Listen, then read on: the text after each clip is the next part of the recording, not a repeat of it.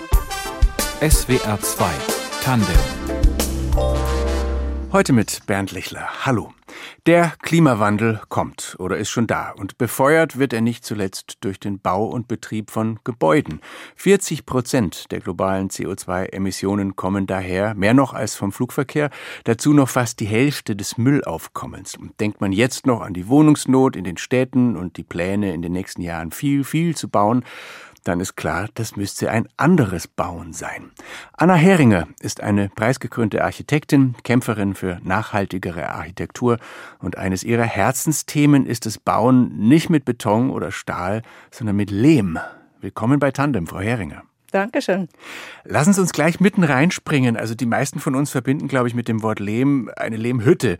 Und in Hütten wollen wir eigentlich nicht wohnen. Also kann man aus Lehm auch ein Hochhaus bauen oder ein Museum oder eine Turnhalle? Ja, natürlich kann man große Gebäude auch bauen mit Lehm. Die Alhambra zum Beispiel in Spanien ist ein Beispiel, das mit ah. Stampflehm ist. Also es ist bei uns auch in Europa Tradition, auch in Deutschland, Fachwerkgebäude zum Beispiel. Und das Limit ist eigentlich in unseren Köpfen. Genau das, dass wir eben immer die kleine Lehmhütte im Kopf haben, De facto ist es unsere Kreativität, die Gebäude modern macht und nicht das Alter eines Baumaterials. Und Sie sagen also, verbreitetes Bauen mit Lehm wäre auch hierzulande jetzt keine ganz neue Technik, sondern das hat man früher schon verwendet, das Material. Hat man früher schon verwendet und im Moment baue ich auch ein großes Zentrum in Traunstein in Bayern aus Stampflehm. Also es ist durchaus möglich. Und wird es auch genauso lang stehen bleiben wie ein Haus aus Ziegel oder Stahlbeton? Ich glaube sogar länger. Man kann es nämlich leichter reparieren. Damit wir einen ungefähren Eindruck haben, Frau Heringer, was haben Sie schon aus Lehm gebaut? Ich habe Schulen gebaut. Das ist vor allem mein Steckenpferd. Ich habe ähm, Gästehäuser gebaut. Im Moment haben wir ein großes Zentrum für Nachhaltigkeit in Traunstein im Bauen in Bayern. Da sind Seminarräume drinnen, da ist ein öffentliches Café drinnen, Veranstaltungsräume, Büroräume. Also der Nutzung ist keine Grenze gesetzt. Da gibt es viel. Wo, woher kriegt man denn Lehm? Also kann man den so verbauen, wie er im Boden vorkommt? Ja, also wenn man Glück hat, kann man wirklich 100% verwenden. Manchmal muss man ein bisschen was dazu mischen oder muss man verschiedene Bodensorten aus der Gegend zusammenmischen, weil wir haben ja auch unterschiedliche Mischungen. Also gerade natürlich, wenn der Gletscher gewerkt hat. Mhm. Aber ich kann auf jeden Fall einen Großteil des lokalen Aushubmaterials verwenden. Also das heißt, wenn ich ein Fundament baue, wenn ich einen Keller baue, wenn ich eine Tiefgarage baue oder einen Kanal oder U-Bahn und so weiter, dann fallen Unmassen an, an Boden, an, an Erden an. Und im Moment zahlen wir dafür, dass wir es wegkippen. Stattdessen wäre es wunderschön, das in lokalen Lehmfabriken hinzubringen und daraus dann tragende Wandelemente machen oder Stampflehmböden oder Lehmputze für die Renovierung vom Bestand. Und damit könnte man wunderbar bauen. Das heißt, was unter unseren Füßen ist äh, in Deutschland, ist ganz vielfach Lehm. Ja, also man muss sich vorstellen, das ist nicht wie der Töpferlehm, mhm. sondern das ist ein Gemisch aus Steinen und tonhaltigen Erden. Das wollte ich gerade fragen. Als Laie stellt man sich da eben rötliche Erdbatzen vor. Ähm, aber wie werden daraus dann Wände und Decken und Dächer? Der Stampflehm ist zum Beispiel ähm, eine moderne Lehmbautechnik, nicht nur modern, aber auch schon traditionell, aber das kann man jetzt sehr gut maschinell auch herstellen. Der wird in zwei Schalungen einfach sehr stark ähm, gepresst und mhm. verdichtet über Stampfer, auch über Maschinen. Und man muss sich das vorstellen, also der Beton besteht ja zum Großteil auch aus Kies. Und dann ist der Zement der Kleber zwischen diesen ähm, Steinen und in dem Fall ist der Lehm der Kleber zwischen den Steinen. Und es ist ein unheimlich stabiles Material. Also es ist wirklich unglaublich fest, wenn das einmal verdichtet ist. Und wie sieht das im Ergebnis aus? Also würde ich als Laie einen Lehmbau gleich erkennen? Ja, es schaut wunderschön aus. Es hat diese archaische Kraft. Es schaut aus, als wenn man durch den Boden durchschneiden würde, also mit verschiedenen Schichten. Es hat die verdichteteren und dann die etwas loseren Teile und es schaut wunderschön aus. aber, aber kann man auch verputzen und streichen? Kann man verputzen, so. kann man auch seine weißen Wände drinnen haben, wenn man will. Und das äh, Lehmputzes selber haben wir eigentlich eine ganz samtige Oberfläche und ja, so eine Tiefe drinnen, weil es einfach so viele Nuancen haben. Und dann gibt es diese wunderschönen Farbmöglichkeiten beim Lehm, vom Rostrot vom, oder vom warmen Erdrot bis hin zum Ocker und natürlich weiß weiß auch. Man hört Ihnen Ihre äh, Leidenschaft und Ihre Liebe zum Lehm schon an. Was sind denn die besonderen Qualitäten jetzt eines Lehmgebäudes? Also wenn ich ein Bauherr wäre und Sie meine Architektin, wie würden Sie mir das schmackhaft machen? Es ist das gesündeste Raumklima, das man sich vorstellen kann. Der Lehm kann die Raumluftfeuchte optimal ausbalancieren und sehr, sehr schnell. Das heißt, wenn man duscht, man hat nie einen beschlagenen Spiegel. Also es saugt wirklich weg. Und dann, wenn es zu trocken wird, im, im Winter oft übers Heizen und so weiter, dann gibt es wieder ab, die Feuchtigkeit. Und dieser Ausgleich, der wirkt sich gesundheitlich total positiv aus, auf unsere Schleimhäute zum Beispiel. Aber man merkt einfach, man kriegt keine trockenen Augen, keine, es kratzt nicht im Hals, also man fühlt sich wirklich wohl. Und dann kommt noch dazu, dass dass man sich ja psychologisch wohlfühlt. Man fühlt sich geborgen in diesen Wänden. Es ist ja wirklich ein Material, mit dem ist die Menschheit einfach ganz eng verbunden. Und jetzt haben wir fast keinen Kontakt mehr dazu. Also es klebt vielleicht noch als Dreck an den Schuhen oder vielleicht, wenn man Glück hat, tut man ein bisschen Töpfern am Balkon. Aber der Kontakt zur Erde, das ist ja wirklich ein Element, das ist was ganz was Essentielles und das tut einfach gut, wenn man das in den vier Wänden hat und damit umgeben ist. Das klingt natürlich alles wunderbar, als müssten längst alle wieder mit Lehm bauen. Also warum Richtig. tun sie es nicht? Warum tun sie es nicht? Es ist bei uns einfach derzeit noch teuer und das liegt aber nicht am Material Lehm selber, weil sonst würden nicht die Bauern in Bangladesch damit bauen oder in Ghana, sondern das liegt an unserem Wirtschaftssystem. Wir haben keine Kostenwahrheit in den Materialien. Das heißt, was der Lehm viel braucht, das Handwerk und die menschliche Energieform, das Handwerk ist sehr hoch besteuert. Im Gegensatz dazu ist das CO2 viel, viel zu billig, das in, in diesen Materialien drin steckt, wie, wie Beton, wie Stahl und so weiter. Und was wir auch nicht bepreisen, ist, wie viel kostet das, wenn wir das Gebäude wieder abreißen müssen, wie, wie viel Müll entsteht. Und diese ganzen Belastungen, die für die Natur entstehen, über die Architektur, die müsste man eigentlich schon mit reinrechnen beim Kaufpreis von diesen Materialien. Und dann würde das natürlich komplett anders ausschauen.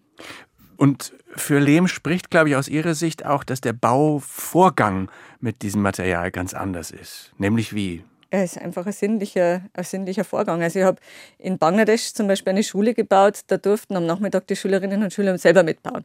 Und das ist einfach ein, ein super Gefühl, die Hände im Lehm zu haben. Oder das kann man nicht mit jedem Material, kann man nicht die Schule selber mitbauen, wenn man irgendwie großes Werkzeug braucht, das gefährlich ist. Oder wenn man mit Materialien baut, die, die toxisch sind, da kann man natürlich nicht mitbauen. Aber beim Lehm kann wirklich jede und jeder mitbauen. Wir haben mit Menschen mit Behinderung haben mitgebaut, also Männer, Frauen, auch Pensionisten Perfektionisten. Also das ist wirklich ein, ein sehr inklusives Material. Und ich merke selber, also wenn wir mal wirklich die Computerarbeit zu den Ohren raushängt, dann fahren wir auch auf die Baustelle und arbeiten einfach mal wieder mit, weil es einfach gut tut. Aber ich hätte eigentlich schon gern, wenn das jetzt mein Lehmhaus wäre, dass das von äh, Fachleuten gebaut ist. Also die Maurer oder die Trockenbauer, die müssen ja auch was können, damit es dann alles äh, gerade und äh, gut wird. Ja, natürlich braucht es Fachleute, aber das Gute beim Lehmbau ist, man kann sehr schnell auch ungelehrte Leute anlernen. Aber Sie sprechen schon an, also der Fachkräftemangel ist natürlich ein Problem. Es ist schade, dass der Lehmbau an Universitäten normalerweise nicht automatisch unterrichtet wird. Also es müsste natürlich an Architekturfakultäten, an die Ingenieure müssten ausgebildet werden, Fachplanerinnen und Planer und natürlich Handwerkerinnen und Handwerker. Auf Ihrer Website, Frau Heringer, steht eingangs, dass Sie Architektur als Medium verstehen, das kulturelles und individuelles Vertrauen und Selbstvertrauen stärkt und außerdem die regionale Wirtschaft und die ökologische Balance. Das mit dem Selbstvertrauen, Confidence heißt es Englisch bei Ihnen, das müssen Sie mir erklären.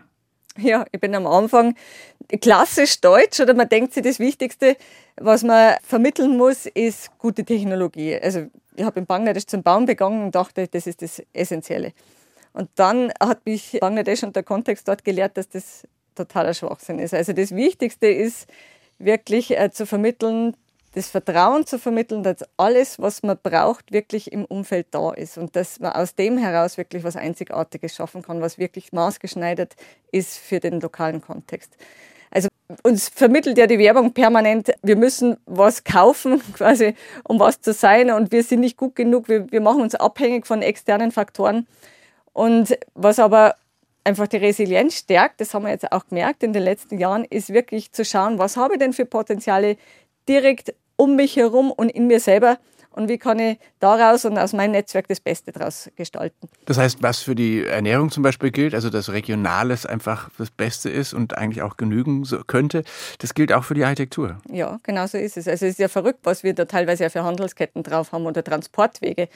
Und wie einfach wäre es einfach zu schauen, okay, was habe ich denn für Bodenmaterial und es gibt da so viele unterschiedliche Lehmbautechniken, die sich auch wirklich darauf reagieren, auf die Zusammensetzung von dem lokalen Boden. Und wie kann ich da draus und mit meinem Umfeld wirklich das Beste daraus gestalten? Und das macht es natürlich dann auch spannend, weil das ist ja auch die Basis unserer Baukultur. Weil dann schaut es bei uns anders aus als in Ghana oder in Bangladesch oder in Marokko. Und das ist ja eigentlich genau das, was wir uns wünschen. Wenn wir in Urlaub fahren, dann fahren wir genau zu den Plätzen, die authentisch sind. Und die Authentizität, die verlieren wir auch dadurch, dass wir immer irgendwie immer mehr genormte und gleiche Baustoffe verwenden. Sie sind Jahrgang 1977, geboren in Rosenheim, aufgewachsen in Laufen, das ist so kurz vor der österreichischen Grenze. Gab es schon Architektinnen in der Familie? Na, aber sehr gute äh, Baumeister, also Schreiner, Kuppelbauer. Mhm. Also ich komme eher aus einer Handwerkerfamilie. Ab wann wussten Sie, dass Sie auch in diese Richtung gehen wollen? Naja, ich war als 19-Jährige ein Jahr in Bangladesch und ich habe eine Leidenschaft entwickelt für die Entwicklungszusammenarbeit. Und gleichzeitig habe ich einfach ein gestalterisches Jucken in mir gehabt. Und ich, das war einfach eher eine Hoffnung, dass die Architektur das Richtige ist. Ich wollte was machen, wo ich Verantwortung trage und wo ich wirklich ähm, Gesellschaft auch mit verändern kann. Und da habe ich mir einfach gedacht, von den Künsten ist die Architektur, ja, die hat einen großen Fußabdruck. Da kann ich hoffentlich was bewegen damit. Dieses äh, Wort Bangladesch ist jetzt schon mehrmals gefallen. Da müssen wir mal drüber reden. Also mit 19 waren Sie da. Was haben Sie da gemacht? Und vor allem auch was gesehen und erlebt, sodass das Ihren weiteren Weg geprägt hat? Ja, ich war Entwicklungslehrling. Also ich bin in die Lehre gegangen bei einer Bangladeschi ähm, NGO, bei Deepshika und habe einfach wirklich ähm, dort versucht, das Leben aus einer anderen Perspektive auszusehen. Wie glückt ein Leben, wie gelingt es und wie kann man wirklich eine nachhaltige Entwicklung, wie entsteht es? Und das waren eben genau diese Prinzipien, zu schauen, was habe ich wirklich vorhanden und eben nicht abhängig machen von externen Faktoren. Was für Erinnerungen haben Sie an Bangladesch jetzt ganz konkret oder auch an diese Zeit? Was fällt Ihnen ein, damit wir es uns ein bisschen vorstellen können? Ich war unglaublich bewegt von der Tatsache, wie viele Dinge des alltäglichen Lebens die Menschen selber herstellen. Und mit wie viel kreativ und wie schön das Leben dadurch wird. Also von, von jedem Messingteller bis zum unglaublich schönen Küchenmesser, das ausschaut wie ein geschwungener Vogel und bis zu den Häusern, die Textilien bestickt und dann einfach der Recyclingprozess, wenn man zum Beispiel die abgelegten Saris wieder zu Decken verwertet und so weiter. Also, dass die Ressourcen so wertgeschätzt werden und immer weiter veredelt werden mit nochmal einem Aufwand an Handwerk und wie lang die leben und wie viel Schönheit und Seele auch in diesen Gegenständen steckt, das hat mich bewegt. Sie haben dann an der Kunstuniversität Linz Architektur studiert. Wie ist es Ihnen da dann ergangen? Da hat man ja an solche Dinge oder an Nachhaltigkeit noch nicht viel gedacht. An Nachhaltigkeit Gott sei Dank schon, mhm. aber der Lehmbau war nicht wirklich präsent. Also ich habe wirklich gestartet, habe mir gedacht, so, ha, jetzt werde ich Lehmbauarchitektin. Und dann natürlich, wenn man die ganzen Magazine und Architekturzeitschriften durchblättert, da war natürlich der Lehm absolut nicht präsent. Und ich habe mir dann gedacht, puh, Anna, ich glaube, das war irgendeine Hippie-Fantasie. Und dann bin ich wirklich in die klassische Vordiplomskrise geschlittert, wo ich mir gedacht habe, mein Gott, jetzt wenn ich rauskomme, ich kann mir es nicht vorstellen, irgendwelche Einfamilienhäuser zu planen oder so, das bin nicht ich. Und dann hatte ich das große Glück, dass tatsächlich auch an der Uni ein Lehmbaukurs ähm, angeboten wurde. Und in dem Moment, wo ich meine Hände im Lehm hatte, habe ich gewusst, das ist mein Material. Und dann habe ich nicht mehr losgelassen. Ihre Abschlussarbeit war dann ein Entwurf für den Neubau einer Grundschule im besagten Dorf Rudrapur in Bangladesch ein zweistöckiges Gebäude aus Lehm und Bambus. Und das wurde ein Jahr später dann auch wirklich gebaut. Das muss eine sehr aufregende Zeit gewesen sein, stelle ich mir vor. Wie erinnern Sie sich daran? Ja, das war natürlich total spannend. Also ich muss sagen, ich habe dann auch Verstärkung bekommen. Dass, wenn man frisch gebackene Architektin ist, dann kann man noch nicht unbedingt bauen. Mhm. Ich habe dann Eike Roswag ähm, von Berlin einen Architekten dabei gehabt und dann noch mein Cousin Emanuel Heringer als Korbflechter und Zimmerer und Pfadfinder. Das war total wichtig für die Bambusverbindungen, weil das sind letztendlich alles Knotenverbindungen, die wir aus der Pfadfinderzeit gelernt haben. Waren denn die Verantwortlichen in Bangladesch auch gleich im Boot bei ihren Ideen oder fanden die Lehm selber nicht schick genug? Hm, ja, das ist irgendwie immer die Schwierigkeit. Das ist eigentlich bei jedem Projekt so, dass man die Begeisterung erst einmal wecken muss. einen Lehmbau zu entwerfen oder, oder Gebäude zu entwerfen, das ist immer der leichteste Teil von meiner Arbeit. Aber die Begeisterung wecken und vor allem das Vertrauen, dass das ein schönes Gebäude wird, das ist was, da muss man wirklich drum kämpfen. Das heißt, selbst dort mussten Sie den Verantwortlichen dieses Vertrauen auch erst äh, beibringen. Ja, auch die waren natürlich nur die kleinen dunklen Hütten in Lehm gewohnt. Und dort zu zeigen, dass es ein ordentliches, großes Gebäude sein kann, eine präzise Architektur und vor allem eine wunderschöne, wo es wirklich, wo man reingeht und sagt, boah, da fühle ich mich wohl. Und da, das hat ja das Gebäude, muss man sich vorstellen, es hat in der Rücklehmwand gibt es große Höhlen drinnen, wo sich die Kinder zurückziehen können, also rötliche Lehmhöhlen sozusagen, wo man sich einfach mal aus dem Unterricht einmal zurückziehen kann und einmal sagen kann, okay, jetzt brauche ich mal Ruhe, jetzt muss ich mich mal rückbesinnen oder verdauen oder bin traurig oder auch in kleine Teamarbeit oder natürlich spielen in den Pausen. Und das sind natürlich ähm, Erlebnisse, die haben sie im normalen Schulgebäude nicht. Und das begeistert dann schon. Und dann ist das zweite Gebäude natürlich viel leichter dann umzusetzen und das dritte dann nochmal leichter. Das Projekt hat dann unter anderem 2007 den Aga Khan Architekturpreis bekommen für, so sagt mir Wikipedia, seinen einfachen menschlichen Ansatz, seine Schönheit sowie, und das fand ich jetzt besonders interessant, die gute Zusammenarbeit zwischen Architekten, Handwerkern, Auftraggebern und Nutzern. Das beeindruckt mich, weil ich denke, welchen Einfluss hat man da überhaupt als Architektin? Also wie bekommen Sie dieses Miteinander hin? auf der Baustelle? Ja, das Projekt? Glück war, dass ich natürlich schon Teil der Gemeinschaft dort war. Ich, ah. ich spreche ja die Landessprache und kann einfach, das, ich war Teil wirklich, ich war der Teil der, der Großfamilie sozusagen. Und das hat unglaublich geholfen. Also wenn ich diesen Vorsprung nicht gehabt hätte, dann wäre es sicher schwieriger gewesen. Das merke ich jetzt, wenn ich wieder ein neues Projekt beginne, so wie in Afrika gerade. Da muss man einfach die Zeit investieren, diese Freundschaften und das Vertrauen aufzubauen. In Ihrem Profil auf Ihrer Website, Frau Heringer, da setzen Sie sogar Nachhaltigkeit und Schönheit fast gleich. Also was bedeutet das für Ihren Blick auf die herrschende Architektur? So denken, denken Sie ständig, ja, könnte ganz schön sein, aber ist halt leider nicht aus Lehm?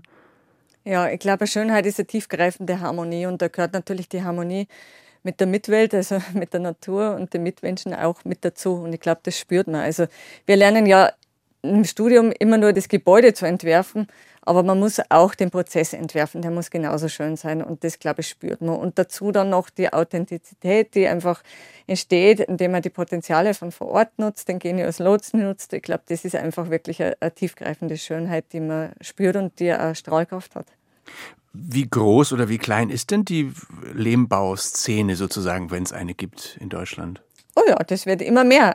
Also wir werden immer lauter und es ist ja ganz klar, natürlich vor zehn Jahren hat den Betonbau zum Beispiel keiner nicht wirklich hinterfragt und das ist natürlich jetzt immer mehr Allgemeinwissen, dass das problematisch ist und dass das Bauen einfach so einen massiven Impact hat oder so große Auswirkungen auf den Klimawandel. Ich glaube, das Bewusstsein, das ist einfach immer deutlicher. Könnte der Klimawandel dann auch so einen entscheidenden Push bringen, dass heißere Sommer eine Lehmrenaissance bewirken? Ganz bestimmt. Also das Klima ist auf unserer Seite. und, und bedeutet das dann notwendigerweise einen radikalen Umstieg beim Bauen von so einem Gebäude oder würde Lehm auch als ein Material unter anderem funktionieren, das man dann so für bestimmte Verwendungen nach und nach einführen könnte? Man kann es auch kombinieren. Und das Gute ist ja, man, wir haben ja in Deutschland sehr viel Altbestand und der muss saniert werden. Und der Lehm eignet sich zu Sanierungen auch wirklich hervorragend. Also ich kann auch auf eine Ziegel- oder Betonwand einen Lehmputz draufgeben und dann habe ich auch schon wirklich ein ganz anderes Raumklima. Und da eignet sich es natürlich auch wunderbar. Wie schlägt sich Lehm jetzt so zum Beispiel im Vergleich zu Holz oder also als anderes Naturbeispiel? Das ist eine gute Kombination. Man, das Holz wächst auf der Erde, das heißt, es braucht mehr Zeit, um es zu generieren, aber es ist auch ein Produkt der Erde sozusagen. Aber der Lehm ist nicht gut auf Zug, Holz ist gut auf Zug und da hm. muss man einfach schauen, wo macht welches Material Sinn. Stellen Sie dann bei Architekten und Architektinnen auch ein zunehmendes Interesse an Nachhaltigkeit fest, die das dann auch durchsetzen wollen, oder führt man halt einfach zwangsläufig die Wünsche der Auftraggeber und der Bauherren aus? Ja, das ist immer noch gemischt natürlich. Das System hat sich bewährt, da hat mir gut verdient und das ist natürlich von dem jetzt da abzurücken und man muss schon sagen, so Planungsaufwand ist natürlich anstrengender jetzt erst einmal. Aber es ist auch viel schöner, weil man weiß, wofür man es macht. Es ist einfach sinnbringender. Also ich würde nie mehr wieder anders planen wollen. Aber es, man muss natürlich erst einmal umlernen und umdenken und das ist natürlich jeder Wechsel und, und jede Veränderung ist erst einmal ein bisschen mühsam. Aber es lohnt sich. Wobei wegen des Klimawandels ja auch äh, viele sagen, Sie haben das mit dem Stichwort Renovierung und so schon und Reparieren schon angesprochen, wir dürften jetzt erstmal eigentlich überhaupt nicht mehr bauen. Also ja. nur noch sanieren oder umnutzen, weil das halt sonst so viel CO2 verursacht. Aber als Architektin ist man doch schon jemand, der gern was hinstellt, oder? Also wie, wie sehen Sie das? Ja, ich habe auch schon Nein gesagt zu Projekten. Also man muss sich das schon wirklich sehr gut überlegen, was man baut und ob man baut. Das heißt, Sie haben wirklich gesagt, äh, könnte ich machen, aber ich finde nicht gut, dass wir da, dass man da überhaupt was ja. hinstellt. Mhm. Könnte man das als Hightech genauso als Herausforderung sehen, einfach eben Bestehendes äh, zu gestalten? Natürlich. Also es ist gar keine Frage. Das wird auch die Hauptaufgabe sein für, für uns in Zukunft. Und wenn wir den Blick noch etwas weiten, also jetzt übers Material hinaus, was müsste man noch zeitnah ändern, damit die Architektur und das Bauen nicht mehr so klimaschädlich sind? Man müsste die Regeln und Normen wirklich mal ganz groß ausmisten. Also wir sind in Deutschland wirklich, ich glaube, das gipfelt bei uns. Also da ist die Schweiz nicht so schlimm und nicht Österreich ist nicht so schlimm. Da sind wir wirklich also Spitzenreiter. Das Gebäude, das wir gerade in Traunstein bauen zum Beispiel, da braucht man Berechnungen, die es in der Schweiz überhaupt nicht brauchen, in Österreich auch nicht. Und bei uns kriegen die Berechnungen, kriegen wir es einfach nicht hin, weil sie einfach auch nicht nötig sind. Und das sind natürlich Herausforderungen, da muss man einfach groß ausmisten. Also wir haben ja so viele Normen und man müsste wirklich fragen, okay, wer profitiert jetzt von der Norm? Und bis jetzt ist es einfach nur der Mensch gesehen und die Natur wird überhaupt nicht damit mit einbezogen. Wenn es jetzt heißt, okay, man, man versucht jetzt den Brandschutz noch ein bisschen nochmal sicherer zu machen und dafür reißt man so und so viele Ressourcen raus und geben wieder Ressourcen rein und dafür tragen wir wieder groß zum Klimawandel bei. Da muss man sich fragen, ist es jetzt diesen Aufwand wirklich wert, dass wir quasi alle das Weltklima oder die Weltgesundheit runtersetzen für die Sicherheit, potenzielle Risikoabminderung? Da muss man sich einfach wirklich fragen, ist das sinnvoll? Also großes Ausmisten. Das nächste ist natürlich, dass man diese Kostenwahrheit einführen muss. Also man muss CO2 wirklich realistisch besteuern. Man muss besteuern, ob man ein Material einfach ähm, wiederverwerten kann, ob man es recyceln kann, mit welchem Aufwand man es recyceln kann und wie viel Müll entsteht bei der Entsorgung. Das alles müsste in den Kaufpreis mit reingehen. Und was nochmal die Vorschriften betrifft, fällt Ihnen noch ein Beispiel ein, an dem Sie sich schon länger stoßen und denken, das ist eigentlich nicht nötig? Ja, zum Beispiel Feuerwand aus Lehm war jetzt die ganze Zeit, also wie wir jetzt geplant haben, noch völlig undenkbar. Man weiß es aus der Vergangenheit, dass die Lehmhäuser nicht brennbar sind, also dass das dem entgegenwirkt, aber man konnte es einfach nicht beweisen. Und jetzt schon langsam gibt es die Tests. Jetzt wird es schon langsam äh, zur Normierung. Und das, ist, das sind natürlich wichtige Prozesse. Also es tut sich was. Und vorher musste man so tun, als wäre das brennbar. Ja, Gut. genau. Das heißt, man konnte es gar nicht in Lehm ausführen. Man musste dann eine Betonwand machen. Ich las ein Interview, da haben Sie die deutsche Bauordnung auch beklagt und gesagt, äh, bei uns regiere die Angst vor möglichen Fehlern und sagen dann, das hemmt, denn für Innovation muss man erstmal mutig sein. Welchen Mut meinen Sie da? Also Mut wozu? Den Mut, dass man zu seinem gesunden Menschenverstand steht. Also es ist, wird, der gesunde Menschenverstand ist bei uns wirklich durch Normen oft ersetzt. Und wenn ich in Bangladesch baue zum Beispiel, dann ist meine Kompassnadel immer nach der Intention und nach dem gesunden Menschenverstand ausgerichtet. Und die günstigste Lösung ist immer die nachhaltigere und immer auch die, die schönere und die sozial gerechtere. Das ist immer dasselbe. Wenn ich dasselbe in Deutschland mache, dann ist es immer die teurere und es ist oft auch gar nicht möglich. Also da haben wir uns selber irgendwie ein enges Korsett geschaffen und von dem müssen wir uns befreien. Sie hören SWR 2 Tandem. Unser Studiogast ist die Architektin Anna Heringer, die international nachhaltige Projekte realisiert. Und damit wir das nicht vergessen, Frau Heringer, Sie haben auch ein Fairtrade Modelabel, DIPDI. Was ist das für ein Konzept? Ja, das war eigentlich nie auf meiner To-Do-Liste, dass ich als Architektin ein Modelabel gründe. Aber wenn man lange in Bangladesch ist, dann kommt man nicht umhin, dass man einfach die Scheuklappen wegtut und, und sieht, wie wir als Konsumentinnen hier in Deutschland ähm, Räume in Bangladesch gestalten. Also einfach über die Kleidungsherstellung, also wirklich ein Großteil unserer Kleidung wird in Bangladesch hergestellt. Mhm. Und ich habe einfach gesehen, wie die Frauen aus den Dörfern raus die Familien zurücklassen, um Arbeit zu finden in diesen Textilzentren und so viel an Lebensfreude, an Lebensqualität verlieren und an Eigenständigkeit. Und das hat mir einfach in der Seele wehgetan. Und, und ähm, ich habe gemerkt, da bin ich mit der Architektur ein bisschen am Ende meines Lateins. Ich muss da irgendwie einen anderen Hebel ansetzen, ein anderes Werkzeug nutzen. Und dann habe ich genauso wie bei der Architektur geschaut, gut, was sind die Potenziale, die ich zur Verfügung habe? Und das waren zum einen die Schneiderinnen, die meine Partnerorganisation Dipschicker immer ausbildet. Und ich habe mir immer gedacht, ja, puh, quasi im drei Monate Takt werden da 20 Schneiderinnen ausgebildet, oft auch mit Entwicklungsgeldern. Und dann denke ich mir, ja gut, wie viele Schneiderinnen kann denn ein Dorf überhaupt brauchen? Und dann, bis ich dann drauf gekommen bin, dass die letztendlich natürlich alle irgendwie in den Fabriken landen. Und also zum einen gab es die Schneiderinnen vor Ort, zum anderen habe ich Freundinnen, die Schneiderinnen sind, die Elke Burmeister, Veronika Lang, bei mir zu Hause in Bayern und wir haben uns dann zusammengetan und haben gesagt, okay, wir designen Kleidungsstücke, die komplett dezentral hergestellt werden können, also wirklich mit den fußbetriebenen Singermaschinen und viel mit, mit Nadel und Faden, einfach mit Handarbeit und äh, machen Mode wo wir mal den Spieß umdrehen, weil normalerweise stellen wir die Mode ja zu wirklich schwierigen Konditionen in Bangladesch her und dann ist es so günstig, dass wir es noch zwei, dreimal irgendwie weggeben. Ähm, das landet dann in Ghana oft dann und verursacht dann da wieder Müllberge beziehungsweise zerstört das Handwerk oder die Möglichkeit zum Arbeiten für die lokalen Handwerkerinnen dort und Schneiderinnen. Und wir haben gesagt, okay, wir schicken jetzt einfach mal die Altkleider von Bangladesch sozusagen nach Deutschland.